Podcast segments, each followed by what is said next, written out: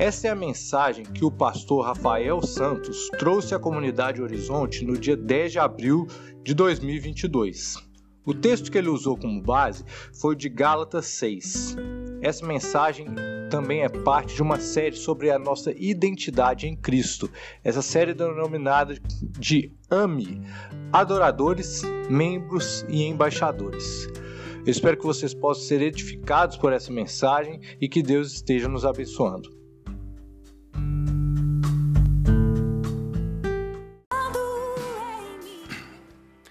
Bom dia, gente. Um prazer estar com vocês hoje dar sequência na nossa série Ame. Hoje nós vamos estudar o texto de Gálatas, capítulo 6. Gálatas, capítulo 6.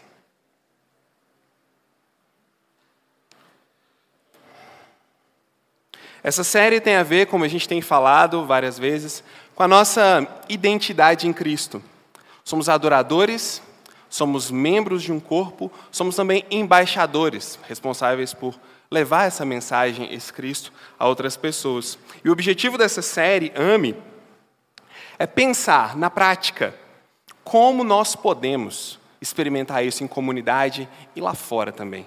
Como ser adoradores, membros e embaixadores de Jesus Cristo nesse mundo. Então, esses primeiros seis meses do ano são seis meses de bastante prática, de várias respostas práticas sobre como realizar algumas coisas como cristãos. Vamos ler então, Gálatas 6, do versículo 1 até o versículo 5, tá bom? Eu vou ler na nova Almeida atualizada. Diz assim: Irmãos, se alguém for surpreendido em alguma falta, vocês que são espirituais, restaurem essa pessoa com espírito de brandura e cada um tenha cuidado para que não seja também tentado. Levem as cargas uns dos outros e assim estarão cumprindo a lei de Cristo. Porque se alguém julga ser alguma coisa, não sendo nada, engana a si mesmo. Mas que cada um examine o seu próprio modo de agir. E então terá motivo de gloriar-se unicamente em si e não em outro, porque cada um levará o próprio fardo. Vamos orar mais uma vez? Senhor Deus, eu peço que o Senhor fale com a nossa igreja, apesar de mim, nessa manhã. Seja conosco, nos ajuda a entender um pouco mais a tua palavra e nos ajuda a aplicar isso em nosso dia a dia, na nossa vida. Peço também que o Senhor mantenha o nosso inimigo, Satanás, longe daqui, porque ele não é convidado. Permita que a gente tenha clareza de mente e que ele também não nos acuse de pecados já confessados. Que teu Espírito tenha domínio nessa manhã em nosso meio. Em nome de Jesus. Amém. Como a gente tem a assembleia logo em seguida, eu vou tentar ser um pouco mais rápido na nossa mensagem hoje, tá bom? Vou tentar. Mas algo importante para a gente entender a, a mensagem de hoje é a estrutura desse texto. Ele tem uma estrutura que, se a gente lê ele assim rápido, pode ser que a gente fique um pouco confuso. Sabe? A gente, mas aqui fala uma coisa, ali fala outra. Então, ele tem uma estrutura bem clara, importante da gente entender. Depois eu vou explicar alguns termos para vocês, tá? Ele começa assim: irmãos. Então ele vai falar durante todo o texto para irmãos. Tá bom? Ele vai falar com alguma pessoa específica em todo esse texto. Ele vai falar o seguinte: irmãos, vocês aí da igreja, é o seguinte: se alguém for surpreendido em alguma falta, vocês vocês quem? Vocês irmãos, que são espirituais, façam o quê? Restaurem essa pessoa. Como? Como isso deve ser feito? Com espírito de brandura. Vocês, irmãos, que vão perceber essa falha, tenham cuidado, para que não sejam também tentados. Vocês, irmãos, que sois espirituais, que vão corrigir com espírito de brandura, Levem as cargas uns dos outros, e assim vocês estarão cumprindo a lei de Cristo. Por quê? Pessoal, irmãos, que perceberam? Se algum de vocês se julga ser alguma coisa, não sendo nada, engana a si mesmo. Mas vocês, examinem-se o seu jeito de agir. Pensem como você está vivendo, então você terá motivo de gloriar em si mesmo e não em outro. Porque, irmãos, que perceberam alguém numa falha, que corrigiram com espírito de brandura, que tomaram cuidado para não serem também tentados, que julgaram a si mesmos a fim de avaliar o seu próprio procedimento. Olha só, cada um levará o seu próprio fardo. O que, ele está fazendo aqui? Esse local, a província da, da Galácia, eles estavam enfrentando uma dificuldade muito grande. Tá? Eles eram cristãos, eles tinham recebido o evangelho de Jesus Cristo, mas um certo grupo de religiosos da religião dos judeus estava tentando colocar alguns acréscimos, eu diria, no evangelho. O que, que eles diziam? Olha, o evangelho é Jesus Cristo que vem de graça e nos salva. Ele morreu na cruz para nos salvar gratuitamente. Você não precisa fazer nada para ter uma relação com Ele. O judaizante chegava e dizia: É, Jesus Cristo é isso mesmo, mas tem alguns detalhes aqui da nossa tradição e da nossa lei que vocês também precisam cumprir. Porque se vocês não cumprirem, o relacionamento de vocês não é de verdade. Ah, ele não é, não é bom, não é um relacionamento ideal. Então, Paulo está conversando com gente que está sofrendo essa pressão. E esse texto aqui também. Porque a pressão aqui era o seguinte: olha, os judaizantes vão falar, você está errado nisso, você está errado naquilo, você está errado naquilo outro, e ele vai chamar a atenção deles aqui. Irmãos, se você olhar o capítulo 5, no versículo 24 e 25, você vai ver que ele diz assim: Aqueles que são de Cristo já crucificaram para si mesmos a carne, já crucificaram os seus desejos, as suas paixões, já se entregaram a algo muito superior. Aqueles que já conheceram Jesus Cristo já viraram as costas para muitas coisas. Então agora é o seguinte: vocês vão virar as costas para os palpites desses caras também. E quem vai cuidar de vocês são vocês mesmos. A partir do Evangelho de Cristo. É isso que ele está falando aqui. Por isso ele começa dizendo: irmãos, o objetivo dele é alcançar aqueles que têm o Evangelho como uma referência de vida. O objetivo dele com esse texto aqui não é evangelizar o pessoal e mostrar para eles especificamente Jesus. Falar, ó, oh, você precisa se converter. O motivo dele mostrar isso aqui para eles é: vocês já conheceram Jesus. E por causa de Jesus, procedimento de vocês pode ser diferente. E ele diz assim: irmãos, se alguém for surpreendido em alguma falta. Então ele está falando, agora vocês têm que criar um estado de vigilância, né? Vocês vão ter um Big Brother, né? igual lá no 1984, vai ter uma teletela na sua casa e todo mundo vai ser vigiado, né? Não. Quando ele diz, irmãos, se alguém for surpreendido em alguma falta, ele está dizendo o seguinte: olha, se vocês perceberem alguém entre vocês que tem um estilo de vida, um hábito de vida, de acordo com o que eu acabei de falar no capítulo 5, lá no versículo 16 em diante, que diz assim: ó, Digo, porém, andai no espírito e jamais satisfareis a concupiscência da carne.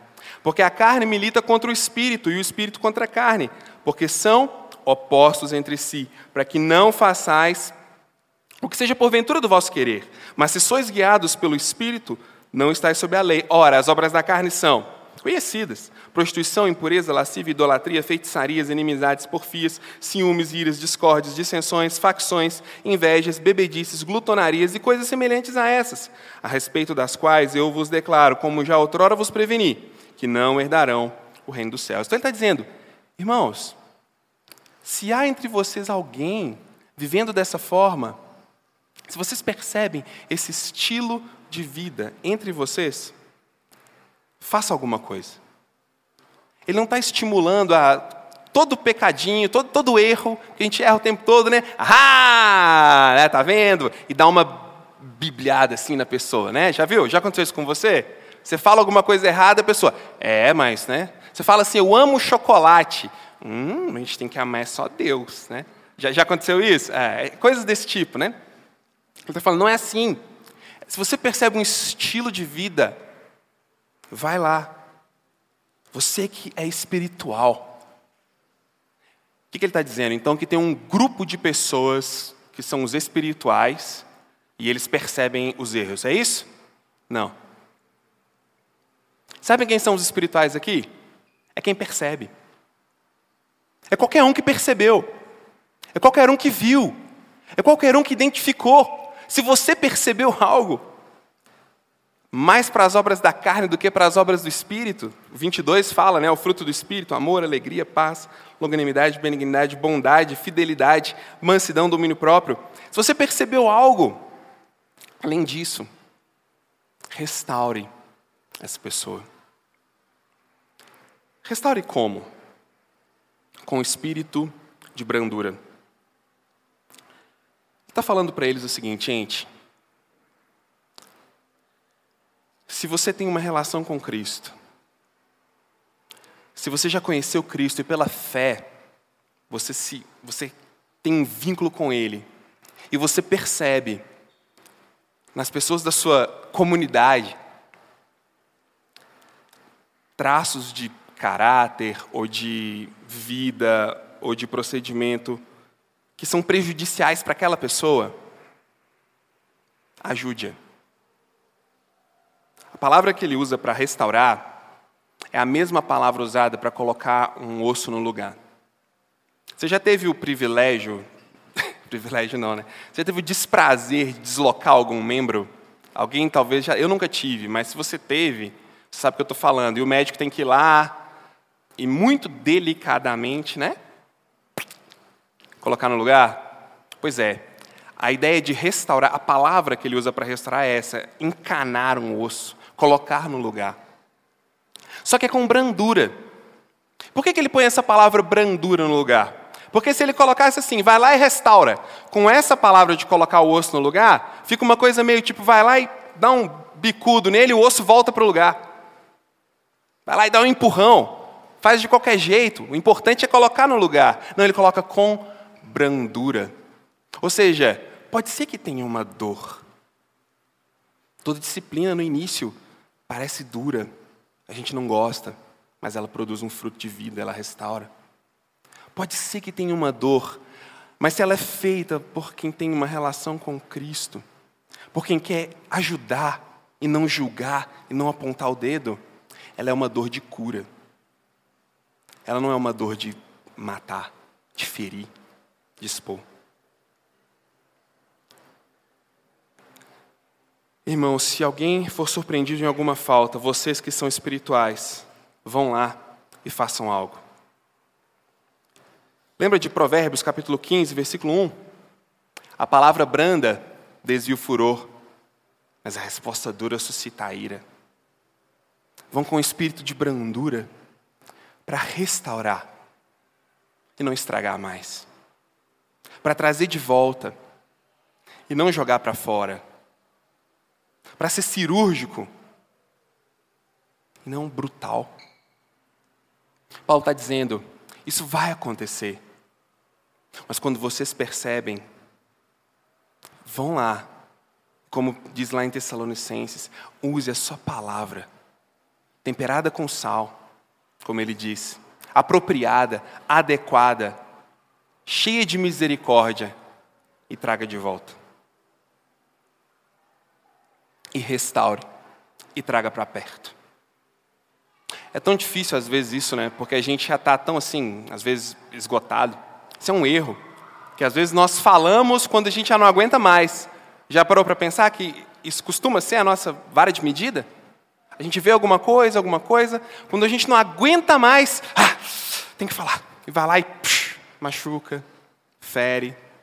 Você já foi ferido por alguém assim e você já feriu alguém assim. Eu aposto que a grande maioria já fez isso. Mas ele fala: vá com espírito de brandura. Depois, continuando um pouquinho, tem uma parte aí que ele fala: e cada um tenha cuidado para que não seja também tentado. Eu vou voltar nessa parte, vamos pular ela e vamos para a parte do levar as cargas. Ele diz: Levem as cargas uns dos outros, e assim estarão cumprindo a lei de Cristo. Olha só, não é a única maneira de se levar as cargas de alguém, mas confrontar alguém surpreendido em uma falta é uma delas. Faz parte. Nós também levamos as cargas uns dos outros quando confrontamos. É isso que ele está dizendo aqui em primeira mão.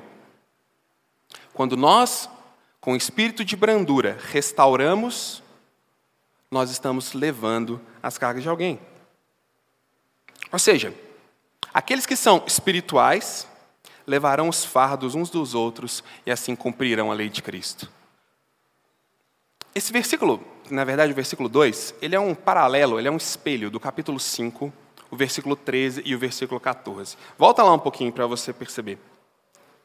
Porque vós, irmãos, fostes chamados à liberdade. Porém, não use da liberdade para dar ocasião à carne. Sede antes servos uns dos outros, pelo quê? Pelo amor. Porque toda lei se cumpre em um só preceito a saber, amarás o teu próximo como a ti mesmo.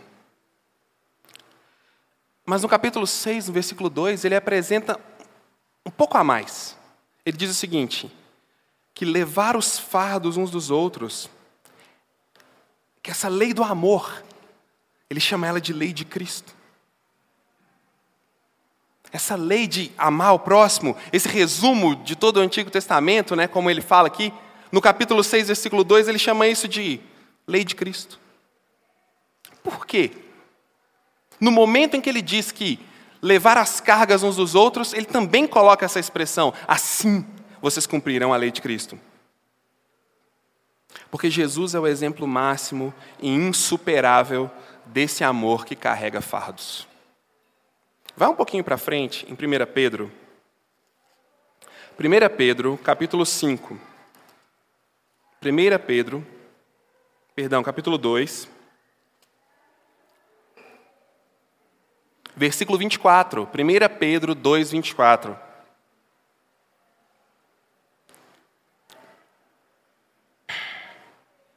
Carregando Ele mesmo em seu corpo sobre o madeiro os nossos pecados, para que nós, mortos para os pecados, vivamos para a justiça. Por Suas chagas fostes sarados. Esse é o amor que serve de referência para qualquer atitude nossa de carregar um fardo de alguém.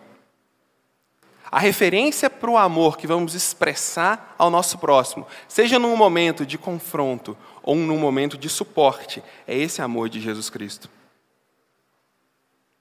Mesmo que toda a lei do Antigo Testamento pudesse ser resumida nessa sentença, amar o próximo como a ti mesmo, tudo isso é expresso com muito mais clareza, não numa sentença. Deus é tão precioso que Ele não quis que a gente conhecesse Deus apenas de uma maneira gramatical, apenas semântica, não. Ele colocou isso na pessoa de Cristo. Cristo é o perfeito exemplo desse amor, o perfeito modelo do tipo de vida regada do amor que nós devemos levar. Quando a gente traça um paralelo de 6,2 com 5,14, nós vemos o seguinte: ser servos uns dos outros. Em amor significa levar os fardos uns dos outros. Isso traz o conceito de amor de volta. Como eu brinquei, o conceito de amor. O que é amor, gente? Nesse mundo egoísta que a gente vive? O que é amor? O conceito de amor está ralo. Ralo para algumas coisas, denso para outras coisas. Nesse mundo egoísta, complexo, onde a luta por si mesmo é, é uma fadiga constante, levar as cargas uns dos outros res, traz esse amor de volta. Traz o conceito puro para o meio da comunidade do Cristo, que, como ele mesmo disse, vai ser conhecida pelo quê? Pelo amor. João 13. Nesse mundo egoísta, nesse mundo cheio de desejos, com poucas, com pouco compartilhamento de vida, levar os fardos uns dos outros traz o amor de volta. Mas levar os fardos não é, como eu disse, simplesmente só confrontar alguém. Quando ele caracteriza aqui né, problemas e responsabilidades da vida como fardos, ele está nos direcionando para uma forma muito mais prática de relacionamento com os outros. Será que alguém pode me ajudar? Duas pessoas vieram me ajudar, vem cá. Poxa. Ah, ajuda aqui também, John. Ó. Divide aí. Não, esse é meu. Esse é meu. Vocês vão entender por quê. Pessoal, você não pode ajudar alguém a carregar o fato sem chegar perto dele. Vocês viram ele falando? Estava com vontade de te ajudar, mas ele estava lá no banco. Enquanto ele não veio aqui, pegou do meu braço, encostou em mim, sentiu o peso que eu estava carregando, teve, sentiu o calor do meu fardo ali no, no corpo dele, ele não ajudou de verdade. Tem um versículo um pouquinho anterior, uma parte do texto que diz assim: ó, e tenham cuidado para que não seja também tentado. É impossível ajudar se a gente não chega perto. Mas Paulo diz: cuidado para não ser também tentado. Será que ele está mandando a gente ter uma asepsia? Eu vou me ajudar, mas eu não vou me envolver. Eu vou, me, vou ajudar, mas assim, né? Será que ele está falando isso? Não dá para ajudar sem se envolver. Não dá para ajudar sem colocar a mão. Não dá para ajudar sem ir lá. Não dá para ajudar sem sair do lugar, sem enfrentar a vergonha, sem romper paradigmas e fazer alguma coisa. Vocês podem segurar o fardo lá para mim para eu terminar a pregação? Obrigado. Obrigado.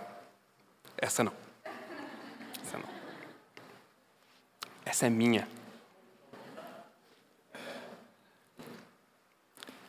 A lei de Cristo, que ele fala aqui, significa moldar o nosso amor e o nosso movimento na direção do próximo com percepção. Suportar os fardos uns dos outros Talvez é fácil falar isso, né? Nós temos que suportar os fardos uns dos outros. Perceba, faça, vai lá, olha o fardo pesado que ele está carregando. Gente, falar isso é fácil, mas fazer isso, só quem já teve o seu fardo carregado por Cristo pode fazer.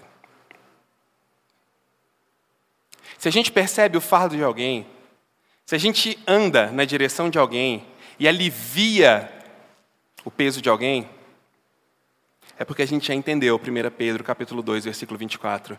Ele mesmo carregando em seu corpo sobre o madeiro o nosso fardo. Os pecados que eram nossos, ele tomou para ele e carregou sobre si as nossas iniquidades para que pelas suas feridas fôssemos sarados. Sarados para quê? Para curar outros. Sarados para quê? Para aliviar outras pessoas. Nós só percebemos fardos porque o nosso fardo foi tirado de graça. Isso é o mais incrível. Não precisou ninguém dar nada para Jesus ir lá. Não precisou ninguém prender ele naquela cruz. Não precisou ninguém tirar a vida dele, ele deu. Ele se entregou e ele suspirou se entregando, porque ele quis, de graça. Continuando o texto. Porque se alguém julga ser alguma coisa, não sendo nada, engana a si mesmo que, que isso quer dizer? O que, que é isso? Para você entender, vou acelerar só um pouquinho aqui.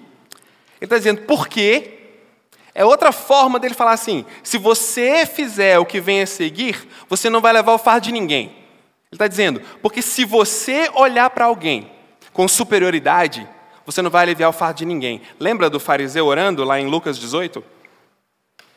Ó oh, Deus, muito obrigado, porque eu sou melhor que aquele cara ali, ó. Graças a Deus eu não tenho aqueles pecados. Graças a Deus eu não sou como ele, jejuo todo dia, vou na igreja, faço um monte de coisa. Eu sou muito bom. Não dá para. Ah, aquilo ali, não, aquilo ali não é espiritual. Ele está dizendo: se você não olhar para si mesmo e se entender como sujeito aos mesmos pecados, às mesmas tentações, às mesmas faltas, você nunca vai conseguir ajudar ninguém. Sabe por quê? Não vai ter empatia. E empatia com sofrimento é fácil. Não é não? Grupos de WhatsApp. Alguém coloca assim, gente, estou muito feliz, porque deu certo alguma coisa na minha vida aqui, consegui aquilo que eu estava querendo e tudo mais. Ah, legal, não sei o quê. É, põe uma mãozinha assim, ou assim, né? E tal. Gente, queria pedir uma oração porque eu estou com câncer. Que Deus te ajude, que Deus te abençoe, vai dar tudo certo, vão orar. Já percebeu que a desgraça causa muito mais comoção? Se compadecer com, com, a, com sofrimento é fácil. Agora, se compadecer com o erro, às vezes um erro que eu nem cometo com facilidade, às vezes você nem comete com facilidade, mas se compadecer com aquilo, só alguém que teve os seus pecados carregados por Jesus no madeiro consegue fazer. Porque senão a gente fica impaciente. A gente fica de, ah, não, de novo. Já falei para aquela enconha que não pode fazer aquilo. Já falei que tem que largar aquela pessoa, já falei que tem que fazer. Não, não, de novo não, Deus me livre. Não, não quero, não quero sarna para costa, não quero trabalheira. É isso que gera em nós quando a gente não tem empatia, quando a gente não vê o nosso pecado segurando Cristo lá na cruz, né? quando a gente não vê o nosso pecado lá sobre Ele. Por isso que Paulo fala: ou, oh, se você está se achando melhor do que os outros, você não vai ajudar ninguém. E se você não ajuda ninguém, isso é um sinal que sua relação com Deus não está boa. Por quê? Essa semana eu ouvi um, um pregador dizer uma frase e fez muito sentido para mim. Eu pensei nela a semana inteira. Acho que ela até me, me atormentou num bom sentido. Que ele disse o seguinte: quanto mais você conhece Deus, mais você ama as pessoas. Isso é muito profundo. Porque tem muita gente de saco cheio de gente aqui.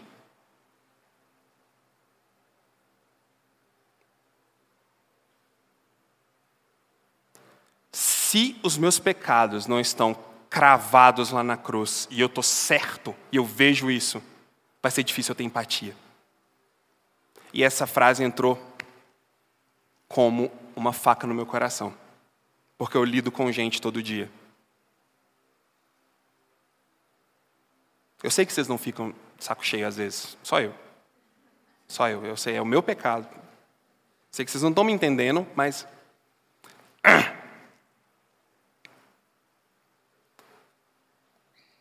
Quando a obra de Cristo é o referencial, a empatia, ela flui. Sem a obra redentora da graça realizada na cruz, nós não conseguimos olhar para o lado e ter empatia com as falhas dos outros. A graça de Cristo se movimentando na nossa direção para retirar o nosso fardo é a maior motivação para o nosso movimento em direção uns aos outros.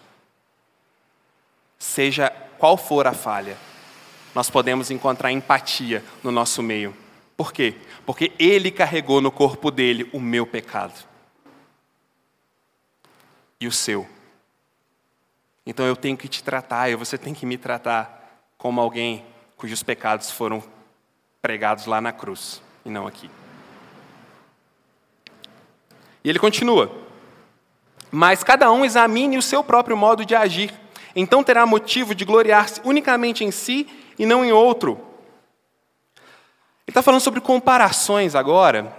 No capítulo 5 ele falou um pouquinho sobre isso também, sobre provocações, comparações, egoísmos. E aí, aqui ele vai falar o seguinte: olha, olha para o seu jeito de agir, e não olha para o outro. Porque as comparações elas podem ser muito perigosas nesse contexto, principalmente de, de vulnerabilidades, onde a gente está sendo quem a gente é de verdade. Porque se você se compara, olha só, imagine, eu tenho um amor, mas é um amor um pouco egoísta. Mas eu só comparo esse amor com pessoas mais egoístas que eu. Eu vou, eu vou me sentir bem. Eu vou ficar confortável. Não, está tudo bem, porque todo mundo é mais egoísta que eu. Então eu não vou procurar crescer em amor. Ah, mas se eu recebi de Deus talentos, dons, habilidades, e eu estou sendo fiel com meus dons, meus talentos e habilidades, mas eu estou no meio de pessoas super talentosas. Tipo eu aqui pregando para vocês. Eu estou no meio de gente super talentosa e eu olho e falo assim: peraí, olha só, Tem gente tão talentosa, tão inteligente, tão graduada, tão fera, tão boa nas suas áreas. Nossa, mas o que eu estou fazendo aqui é tão pequeno. Eu sou tão pequeno perto disso. Percebe?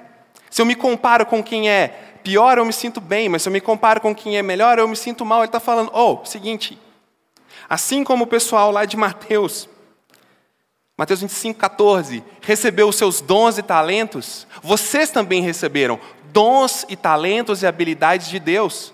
E é nisso que você pode se gloriar, estar feliz. Essa ideia de se gloriar não é, oh, dá licença, cheguei. Não, não é isso. Não é de se sentir melhor, não é de se sentir superior, é de estar feliz com aquilo que você já recebeu. Ele está dizendo: não olhe nem para cima, não olhe nem para baixo, olhe para você mesmo e seja fiel com o que Deus te deu e celebre isso. Porque vocês têm motivo para celebrar, Cristo morreu por vocês. E aí ele fala, finalmente fechando: porque cada um levará o seu próprio fardo. Por isso eu não deixei ele pegar. Tem uma diferença entre carga e fardo aqui. Fardo é uma palavra, é um termo grego que designa uma carga pesada, um negócio desajeitado. Pode ser moral ou pode ser físico. Difícil, sem jeito, que incomoda, que deixa a mão adormecida, que faz mal. Isso é carga. Fardo é uma mochila, literalmente, uma mochila. É uma mochilinha. É a nossa responsabilidade individual. É aquilo que nós recebemos de Deus. É aquilo que somos. É aquilo que nós representamos. São seus dons, seus talentos, seus defeitos, suas habilidades, suas dificuldades, suas lutas, suas falhas. É você. E quem você é diante de Deus? Você e Deus. Romanos 14, 12 diz assim: Cada um prestará contas de si mesmo a Deus. O fardo é aquilo que a gente carrega para a gente conversar só Deus e nós. Só nós e Deus. Aquela história de que Deus vai passar os nossos pecados num telão, isso é mentira, não acredito nisso não. É só nós e Deus.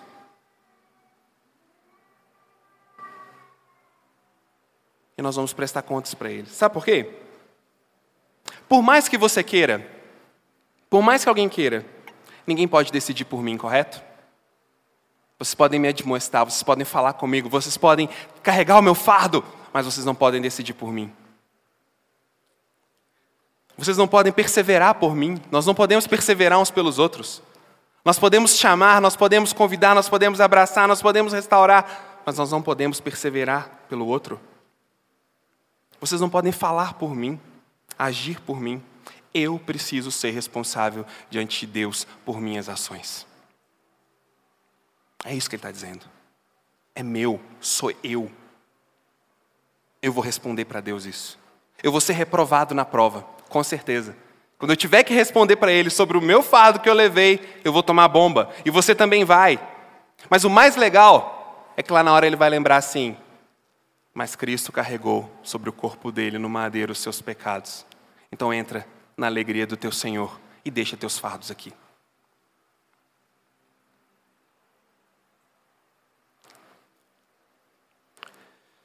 Sabe, quando a gente encara dessa forma, com humildade, com gentileza, com doçura, nós seremos com certeza menos críticos, mais generosos, mais lentos para criticar porém não omissos para confrontar. Por exemplo, quando a gente encontra alguém impaciente, ao invés de dizer, ah, tá vendo? Olha lá, impaciente, não tem domínio próprio, grosso, ignorante, talvez a gente pode pensar, eu não sei que pressões essa pessoa está passando, eu não conheço o nível de autocontrole emocional que ela começou o dia. Na verdade, talvez ela esteja sendo até mais obediente do que eu no dia de hoje. C.S. Lewis disse o seguinte: as pessoas estão carregando fardos invisíveis e pesos que nós não conseguimos ver. Não tem empatia ao lidar com as pessoas. Olha só, Hoje eu fiquei carregando meu fardo, né? Na hora do café, pelo culto todo. E alguns passavam perto de mim: o que, que é isso? O que você está fazendo? Deixa eu carregar para você. Não, não. Deixa eu carregar. Não, o que, que é isso? Outros olhavam assim. Sabia que esse cara não regulava bem. É, sabia. Outros, o que aconteceu? Mas isso, isso gerou dúvida em vocês. Será que eu falo? Será que eu não falo? Será que eu vou lá ajudar ele? Não, está carregando aquilo ali, será que está doendo o braço dele? Ou, oh, todo mundo aqui tem um fardo desse, uma carga dessa, só que é invisível. Está todo mundo aqui carregando alguma coisa. E a correria da vida, as nossas preocupações, não deixa a gente parar para ver. Sabe por quê? A gente só consegue sentir, ver e ajudar quando a gente chega perto quando a gente encosta, quando a gente ouve, quando a gente vê. Está todo mundo aí andando, cada um com, seu, com a sua carga. Quem vai perceber essa carga? Quem vai aliviar um ao outro? Quem vai lembrar que enquanto nós éramos mortos em nossos delitos e pecados, enquanto nós carregávamos a carga da morte, Cristo decidiu vir a esse mundo para nos resgatar dessa condição. Quem vai lembrar disso e vai olhar para o próximo e vai dizer: o que, que eu posso aliviar seu hoje? É um momento ímpar na nossa história como comunidade. Saindo desse momento de pandemia, de dúvidas, de isolamento, pessoas espalhadas, pessoas com medo, pessoas machucadas, feridas, pessoas que não estão mais aqui, pessoas com várias situações. Quem vai perceber isso, se não aqueles que foram perdoados pelo Cordeiro? Quem vai amar as pessoas da nossa comunidade, se nós não formos lá? Quem vai abraçar? Quem vai aliviar o fardo? Quem vai perceber Se você não leu, leia. Se você não assistiu, assista. Senhor dos Anéis. No final, o filme tem mais de 20 anos e o livro mais. Não é spoiler, tá? Se for um spoiler para você, você está ruim.